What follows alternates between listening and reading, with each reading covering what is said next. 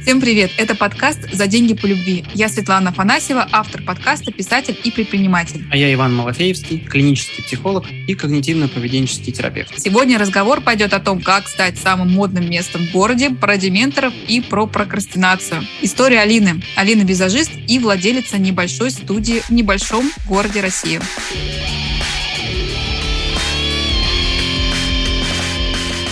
Привет, Алина, расскажи про свой бизнес. Привет, Света. Наверное, я начинала как обычный визажист, потом потихонечку переехала в свой офис, потом этот офис перерос в более большой офис, и я взяла еще парочку визажистов к себе в команду. А сейчас, год два, получается, года назад мы переехали в большое помещение, и э, на данный момент я являюсь руководителем студии, которая работает больше в формате коворкинга, то есть э, мастера бьюти-сферы, это парикмахеры, визажисты, стилисты по волосам, бровисты, арендуют на моем пространстве для себя рабочее место. Плюсом я еще работаю с клиентами, обучаю, развиваюсь как преподаватель макияжа. Ну, то есть у тебя коворкинг, наверное, у тебя как бы, да. образовательные курсы есть, и ты работаешь как визажист. Да, и я работаю с клиентами как мастер, да. Так, хорошо. Какой у тебя запрос? Понять основной затык, почему, почему не получается расти выше, потому что я недавно задумалась, как я вижу там будущее себя как профессионала, да, и ну, там, своего бизнеса, и у меня там какой-то очень-очень большой и густой туман. Я не вижу, наверное, каких-то серьезных перспектив. А то, в чем могли бы быть перспективы, мне не хочется туда идти. Например, онлайн-курсы. У меня почему-то туда не тянет или не хочется, или, не знаю, может быть, нет ресурса какого-то. В целом, вот как-то вот это отсутствие будущего меня останавливает, наверное, как, каким-либо вообще серьезным действием в бизнесе мне как-то страшно, непонятно, очень много прокрастинирую, ленюсь, э, и из-за этого, наверное, все проблемы. Какие варианты ты, кроме онлайн, рассматривала для себя? Ну, я рассматривала э, больше работу как в формате салона красоты, но это э, в условиях нашего маленького города сделать очень сложно, это даже видно и не только по каким-то крупным салонам нашего города, но и по маленьким, в том числе, которые то, если и открываются, то потом закрываются. Очень сложно найти мастеров, сложно привлечь клиентов мастерам-новичкам. Какие еще варианты развития? Ну, развивать формат преподавания офлайн прокачивать, наверное, личный бренд, как-то где-то рекламироваться, размещаться, но вот это то, как раз над чем я больше всего задумываюсь, каким образом мне нужно себя позиционировать в Инстаграме, да, чтобы шла активнее запись на офлайн курсы потому что ну, это, наверное, то, что мне больше всего нравится, то, что больше всего приносит дохода. А в чем сложности усилить свой личный бренд? Наверное, может быть, не понимаю, как вести блог. В том, что я вижу отсутствие вообще какого-либо роста в блоге. Как ты не пыхти, не старайся, не пытайся, как-то вот очень слабо вижу вот этот выхлоп. Ну и в целом, конечно, я мало для этого делаю, я это объективно понимаю. Скорее всего, если бы я вела блог активнее, если бы я больше выкладывала чего-то интересного, то и активности было бы однозначно больше. Не знаю, мне всегда кажется, что это будет, наверное, никому не интересно, вот из-за этого, в общем-то, весь ступор именно в том, что я ничего не делаю, как бы, да, я вот вижу вот эту проблему, наверное, вообще какого-то вот страха перед э, каким-то будущим э, и перед ну, вообще тем, что я его не вижу. Ну, какого-то вот, знаешь, серьезного развития. А серьезное развитие это как? Это сколько денег? Ну... Это сколько клиентов? Знаешь, наверное, такое, что вот и группы набирались хорошо, чтобы ценник был высокий максимально, чтобы клиентов было достаточно, чтобы поднять свои цены до максимума, чтобы, ну, возможно, какие-то выездные мастер-классы периодически делать, поднимать цены на аренду и поднимать статус места в целом.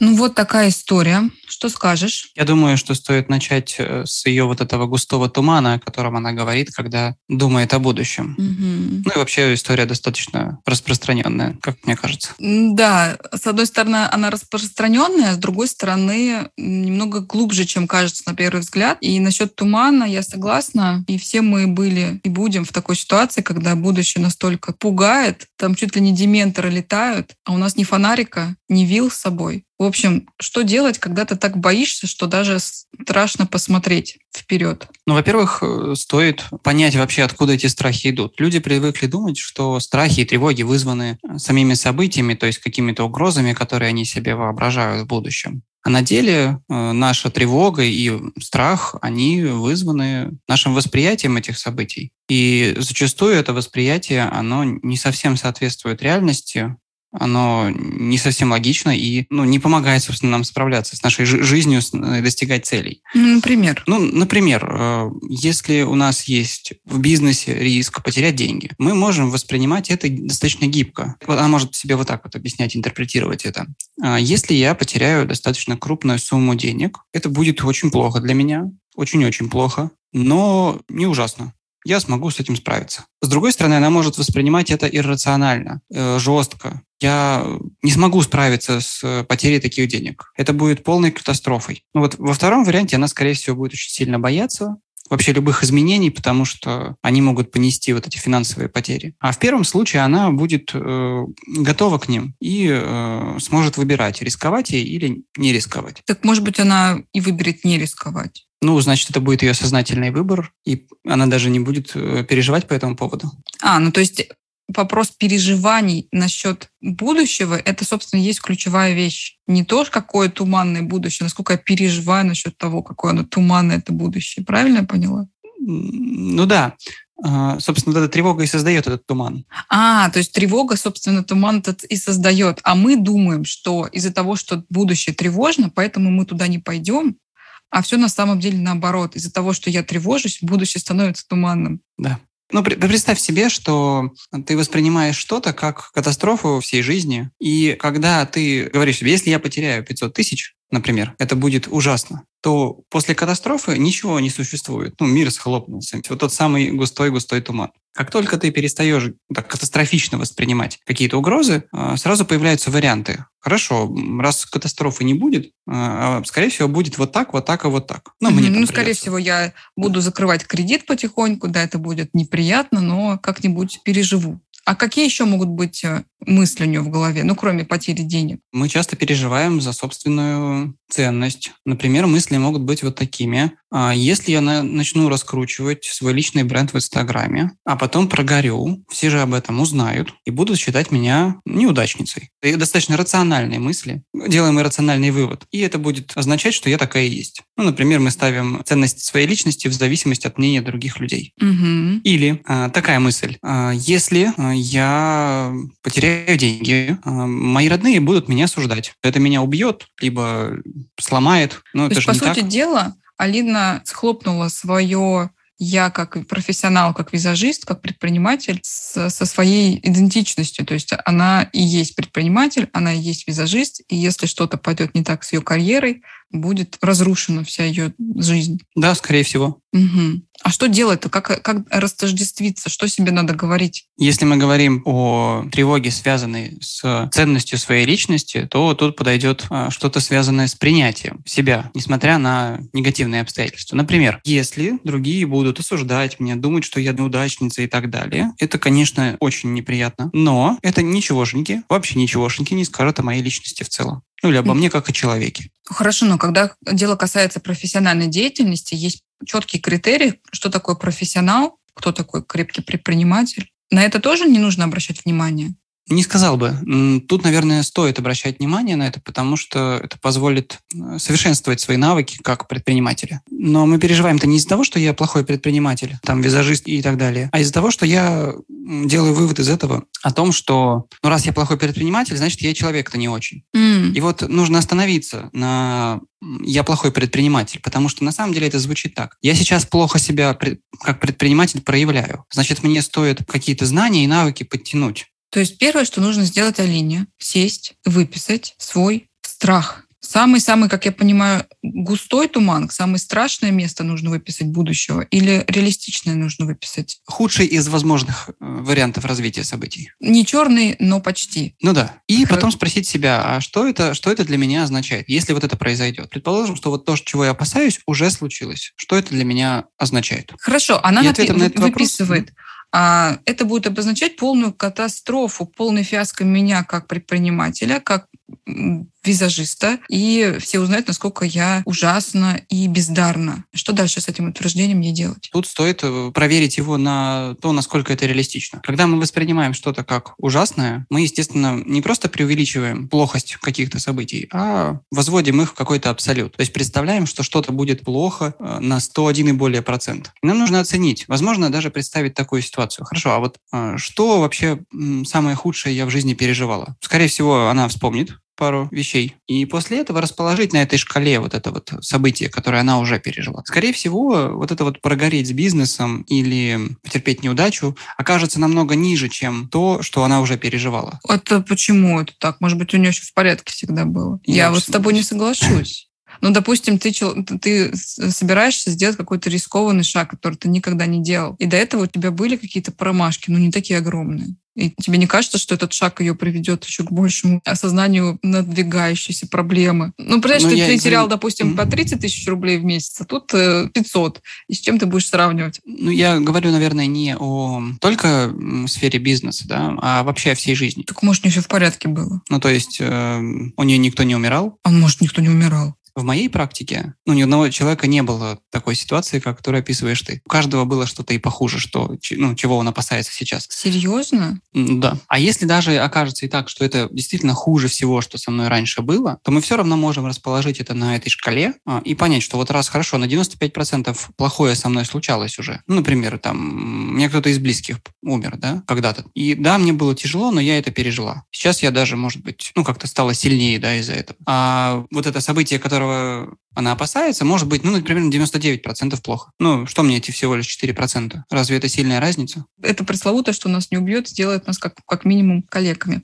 Хорошо. Слушай, у меня всегда вопрос, когда и у меня, когда возникают сомнения насчет каких-то шагов.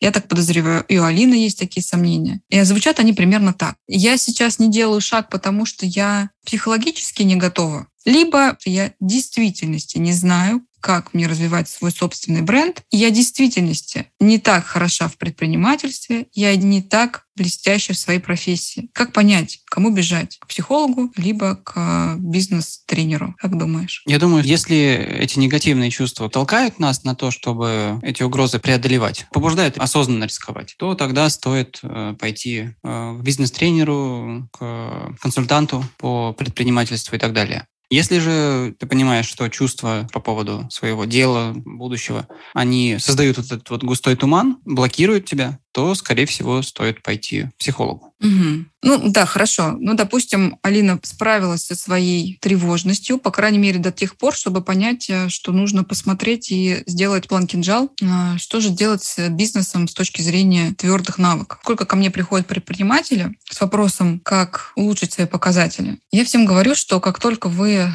хотите, чтобы ваш бизнес начал расти, то в ту же секунду бизнес превращается из бизнеса в стартап неважно, сколько бизнесу было лет. И первое, что нужно сделать, это проанализировать емкость рынка. Алина из небольшого города, у нее офлайн курсы в онлайн она не хочет уходить. Соответственно, мы понимаем, что емкость рынка у нас ограничена, потому что не так много людей хотят одновременно научиться быть визажистами или краситься для себя. Второй вопрос из этого, что я могу сделать, чтобы эту емкость рынка увеличить. Есть ли поблизости крупные города, а они всегда есть, из которых можно привлечь трафик? Например, э, сделать смежные курсы, какую-то теорию давать онлайн и, допустим, офлайн приглашать визажистов к себе в студию для того, чтобы сделать отработки на красивых моделях, потому что в крупном городе, ну, допустим, в Москве это стоит дороже, чем приехать день в небольшой город и сделать там портфолио себе на полгода. Ну, либо накидывать еще какие-то гипотезы. Где можно эти гипотезы взять? Второй шаг, который нужно сделать, это проанализировать конкурентов. Причем самое трудное в этом а, опять не свалиться в тревожность и не посыпать голову пеплом, не говорить, какие все прекрасные, а я а, одна такая сижу в небелом пальто. Нужно проанализировать конкурентов с точки зрения цен, продуктов, которые они дают, все, что тебе понравилось, и то, что тебе не понравилось. У всех есть косяки, и на них тоже нужно обращать внимание. Все нужно выписать в таблицу, проанализировать, и оттуда выцепить гипотезы, каким, как, что можно себе взять на вооружение и что можно внедрить в себе в бизнес. А третий шаг — это провести каст-дев. Что это такое? Это интервью а, людей, которые у тебя уже что-то покупали, твоих клиентов, и людей, которые еще не купили, но которых ты хочешь видеть в, а, в кругу своих клиентов. И задавать нужно вопросы про то, как клиенты, ну, существующие, будущие, решают свои проблемы, какая у них сейчас боль стоит. В том числе можно спрашивать и мастеров маникюра, а, парикмахеров, которые ищут место для аренды, какая у них боль, почему они вообще ищут это место, что они хотят получить, и смотреть, насколько предложение соответствует спросу. Не выдумывать эти гипотезы из головы, потому что мы в голове своей а, очень неточны. И раньше даже, по-моему, в Яндекс все сотрудники ходили в майке «Я не репрезентативен». Спросите свою аудиторию, она точно вам скажет, что, что ей нужно, не выдумывайте сами. Нужно оцифровать цель. Мы слышали, что Алина говорит «достаточно», «самое лучшее», «самое модное». Это все очень расплывчато, и нужно понять, что значит самое модное место. Это какие конкретно люди должны к тебе приходить. Это сколько денег они должны оставлять, какой средний чек, сколько должно быть учеников в месяц, сколько должно быть клиентов. Свои «хочу» оцифровать. Иначе у нас не будет никакого понимания, достигли ли мы своей цели или не достигли. А, ну, еще что нужно, это посчитать финансовую экономику, своего коворкинга. И если экономика не схлопывается, она отрицательная, то серьезно подумать, насколько нужно это развивать, иначе а, можно очень долго работать в минус и покрывать аренду и своих, допустим, денег, заработанных как визажист. Это неправильно. Каждая часть бизнеса должна сама себя окупать. Нельзя рефинансировать из одной части бизнеса в другую, это бессмысленно. И, ну, хотя бы начать с этого. Уже будет понятен план действий. Ты знаешь, что, что я подозреваю, что Алина эти шаги слышала и знает, но, скорее всего, не делает. Я думаю, думаю, что у нее может быть в голове такая история. Да, это все прекрасно, конечно, но у меня и так много дел. Особенно если ты малый предприниматель, тебя в компании ты и твоя кошка, и вы вдвоем тянете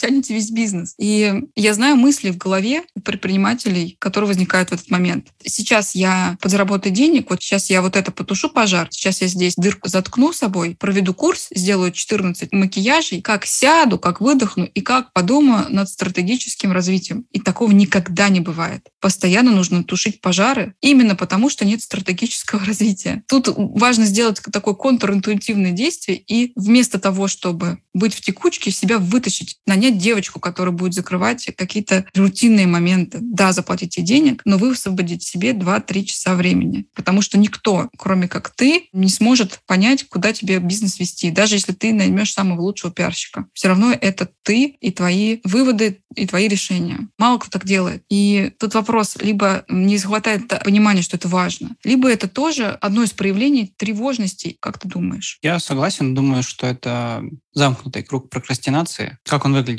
А, мы, собственно, чего-то боимся, какой-то угрозы в будущем, если мы приступим к делу. Естественно, боимся настолько, что даже думать об этом очень сложно. Организму это неприятно, и мы начинаем этого избегать всячески. Как в мыслях, так и в действиях. И потом э, за это избегание мы начинаем себя уже ругать. Ну, я ленивая, ну, я вот такая вот безответственная и так далее. Как безответственный человек сможет преодолеть эту тревогу или, или ленивый человек? Ну, по определению снова никак. Получается, что она из раза в раз воспроизводит этот круг прокрастинации. Да, вот как вырваться из него? А, ну, многие, опять же, считают, что нужно преодолевать свою тревогу во что вот. бы то ни стало. Я из них. Да. Неправильно? А, это может сработать, если, опять же, нет чувства вины, которое сопровождает эту тревогу.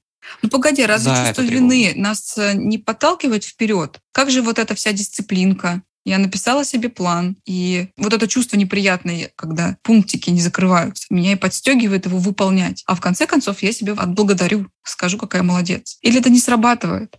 То, что ты описываешь, это, скорее всего, другое чувство под названием недовольство, сожаление, здоровое чувство, которое вот относится к оценке твоих проявлений. Ну, то есть очень хорошо, что я это сделала или очень плохо, что я это не сделала. А вина — это вот как раз-таки, когда мы очень плохо, что я не сделала, и это доказывает, что я человек этот плохой, раз не сделала это. Как это может помочь? Представь себе, что вместо того, чтобы предпринимать шаги по преодолению тревоги, которая заставляет тебя прокрастинировать, ты берешь ментальные плети и начинаешь себя ими хлестать. Ну, то есть этим чувством вины. В английском даже есть такое слово fallible, перевод на русский, он такой неточный, типа подучесть. И это слово часто применяется к природе человека. То есть склонность к ошибкам, неидеальности и так далее. И вот когда мы говорим себе, что я всего лишь человек, мы уравниваем себя с другими. И становится намного спокойнее, потому что то, что я делаю, то, что я косячу, делает меня просто человеком, а не плохим человеком. То есть, по сути дела, мы тревожимся, когда мы видим кого-то в списке Forbes. Не потому, что они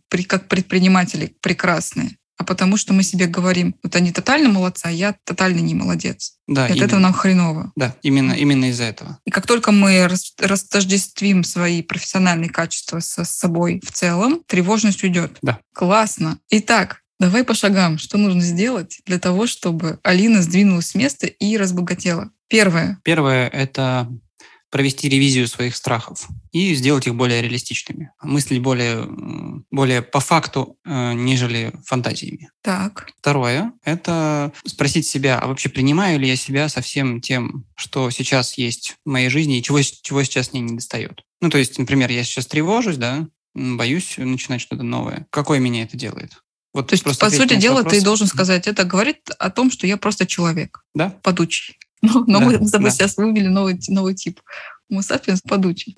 так. И не просто сказать, а поверить в это. Доказать себе это фактами, логикой. И попробовать выписать аргументы «за» и против этого убеждения. Ну вот как в суде. Э, есть адвокат и прокурор. А какие тут могут а, быть против? Ну, например, убеждение звучит вот так. Я ленивая, раз откладываю свое развитие. Можно спросить себя, хорошо, а знаю ли я хоть одного человека, который, ну вообще на всей планете, кто ни разу ничего в своей жизни не откладывал. А, вряд ли такие люди вообще существуют. О чем это говорит? О том, что это людям достаточно свойственно. То есть если по популяции у каждого было хоть одно такое проявление, можно говорить о каком-то законе, да, что вот людям свойственно откладывать дела, особенно самые важные. Тогда получается что? Если верить этому убеждению, то все люди ленивые. Тогда что я вообще переживаю по этому поводу? Если я, ну, как бы такая же, как и все ленивые. Или можно с другой стороны посмотреть. Хорошо, тогда никто не ленивый, а все просто люди, я тоже просто человек. Такая же, как и все остальные. Еще одним аргументом можно использовать э, знания о физиологии и психофизиологии человека. Науке давно известно, что э, мозг человека — это такой близорукий гедонист, которому нужен комфорт здесь сейчас. И ему особо наплевать на долгосрочный комфорт. Поэтому э, люди, в принципе, склонны базово по своей природе, вот по, по устройству своего мозга стремиться к прокрастинации. То есть создавать себе здесь сейчас какой-то комфорт и избегать э, дискомфорта, даже если этот дискомфорт приводит к э, достижению каких-то значимых целей в будущем. Мозгу на это наплевать. Поэтому то, что человек прокрастинирует, это абсолютная норма. И третий шаг о котором часто люди забывают, заключается в том, что изменения вот так по щелчку пальцу сами по себе не, проходят, ну, не происходят. Для того, чтобы что-то поменять, нужно настойчиво и упорно поработать. Что нужно делать? Нужно каждый день, не меньше двух раз в день, проговаривать себе, что вы всего лишь человек, не идеальный человек. И параллельно начинать что-то делать э, маленькими-маленькими шагами. В один То есть в какой-то момент, момент должно быть э, такое ощущение, что туман будет все рассеиваться, рассеиваться. То есть сегодня дементоры летают, завтра просто туман густой, послезавтра он уже рассеивается, и в какой-то момент ты должен увидеть план и точку Б, куда, куда ты приходишь. Да, только это не само произойдет, а у человека появится патронус. Патронус. Yeah. Да. Дементоры останутся, просто будет возможность их преодолеть, победить. Ну, так с этого и надо было начать, что мы здесь учим заклинания. А что такое патронус? Это вера в собственные силы, в том, что даже если что-то пойдет не так, ты встанешь и пойдешь, потому что ты просто человек, который падает и поднимается. Ну и, соответственно, делаешь шаги, которые говорят бизнес-тренера. Это емкость рынка, это анализ конкурентов, это КАЗДЕВ, это делегировать всю текучку, которая занимает львиную долю времени и реальные шаги по развитию своего личного бренда и студии. И, кстати, я еще взяла консультацию у владельца пиар-агентства Надежды Деевой, как лучше развивать свой личный бренд в небольшом городе. Как стать топовой студией визажа именно в офлайне? Я могу дать несколько советов. Первый и самый важный – это простроить грамотный и правильный персональный бренд в регионе, в городе, в котором данная студия развивается. Часто при выборе своего человека, услуги в данной нише, девушки, да, основные потребители услуги руководствуются личностью того человека, который эту студию открывает. Очень важно, чтобы этот человек сам был лицом и сам транслировал картинку своего бизнеса. В данной сфере это ключевое, чтобы этот человек был яркой личностью, сам был с ярким, интересным макияжем и постоянно именно своим лицом рекламировал везде свою студию. То есть появлялся в местной прессе, в инстаграм-аккаунтах, а, в которых данная тема обсуждается. Второй важный совет – нужно проводить мероприятия для целевой аудитории. Ваша студия должна стать модным местом, куда люди тянутся, знают, что там интересно, там проходят какие-то события, мастер-классы, вечеринки, встречи с э, топовыми спикерами. И, соответственно, тем, кто пришел, уже теплым клиентам вы можете допродать и обучение, и косметику, и любые товары и услуги, в которых вы заинтересованы. Ну и третий важный совет это скидки, бонусы и, конечно же, какие-то моменты, связанные с сервисом для ваших клиентов. Женщины любят покупать, пошопиться, любят акции, скидочки. Если вы продаете обучение, можно давать какие-то бонусные уроки к тому, что купили. Что касается сервиса, то обязательно, конечно же, чай, кофе, какие-то вкусняшки. А, возможность посмотреть интересный фильм. Я сама недавно столкнулась с тем, что предложили выбрать даже фильм. Очень вежливое, грамотное общение. И, по сути, вам нужно вовлекать аудиторию, да, своим сервисом вовлекать аудиторию в свой бизнес. То есть сделать так, чтобы люди возвращались. Ну что, друзья, мы исчерпывающе ответили на вопрос Алины, как ей быть, первые шаги к богатству и знаменитости, к тому, как стать модным местом. Мы с вами услышимся на следующей неделе. Если вы хотите, чтобы мы разобрали вашу ситуацию, пожалуйста, присылайте свои голосовые сообщения на почту, которая указана в описании подкаста и в Telegram-бот. Тогда вы услышите свой голос в нашем подкасте, ну и получите ценные советы от меня и от Ивана. Меня зовут Светлана Афанасьева. А меня Иван Малафеевский. И до новых встреч.